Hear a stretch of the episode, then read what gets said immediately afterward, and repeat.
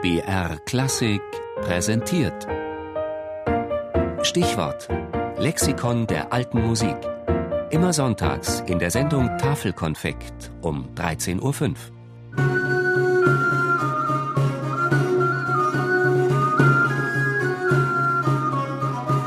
Banchois Gilles, geboren um 1400 in Mons, gestorben 1460 in Soigny, franco-flämischer Komponist.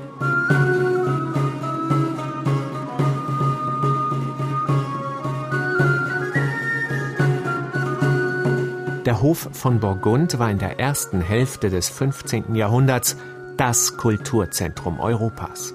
Prachtvolle Tapisserien, kostbare Buchmalereien, edle Goldschmiedekunst und großartige Musik prägten das Hofleben. Noch heute bezeichnen Musikhistoriker diese Zeit als die burgundische Epoche. Und der überragendste Komponist am Hofe des Kunst- und Luxusliebenden Philipp des Guten war Gilles Banchois. Neben John Dunstable und Guillaume Dufay zählt er zu den drei bedeutendsten Komponisten der Frührenaissance. Mehr als 30 Jahre lang schuf Gilles Banchois geistliche Messensätze und weltliche Chansons. Seine Musik war allen anderen Komponisten dieser Zeit Vorbild und Leitstern.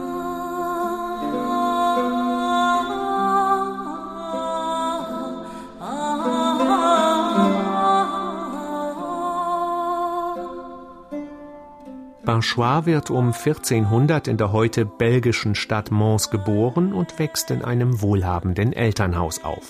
Sein Vater Jean ist Berater bei den Wittelsbachern und lässt den Sohn humanistisch erziehen. Dazu gehört auch eine Ausbildung zum Chorsänger und Organisten. 1423 quittiert Gilles seinen Dienst als Kantor in Mons, geht nach Lille und Paris und heuert vier Jahre später in der Hofkapelle am Hof von Burgund an. Dort erfreut der Komponist seinen kunstsinnigen Dienstherrn Philipp den Guten mit Motetten und Balladen und wird von ihm dafür reichlich mit Pfründen belohnt, unter anderem in Brügge, Mons und Cassel. Der gebildete und galante Höfling steigt immer höher in der Hierarchie auf bis zum Propst in Soigny. Als Gilles Banchois dort nach einem erfüllten Leben am 20. September 1460 reich und berühmt stirbt, widmen die beiden berühmtesten Komponisten der Zeit, Johannes Ockeghem und Guillaume Dufay, ihrem geschätzten Kollegen und hochgeachteten Konkurrenten eigene Trauerkompositionen.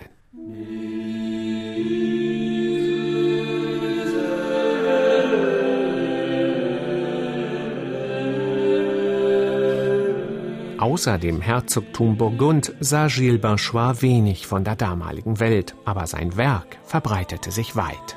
In mehr als 50 Handschriften haben sich rund 60 seiner Lieder und 50 Sakralwerke erhalten. Auch wenn Dufay Banchois heute den Rang abgelaufen hat, weil dessen Musik mehr aus sich herausgeht, leichter zu erfassen ist und moderner klingt, gilt Gilles Banchois wegen seiner strengen Form und seiner graziösen, maßvollen und ausgefeilten Melodik als Vollender des Chansons der Frührenaissance. In eigenen Texten oder denen bekannter Dichter seiner Zeit befasst er sich fast ausschließlich mit dem Wesen der Liebe. Seine wunderschöne Ballade Deuil angoisseux nach einem Liebesgedicht von Christine de Pizan ist das wohl traurigste Lied des 15. Jahrhunderts.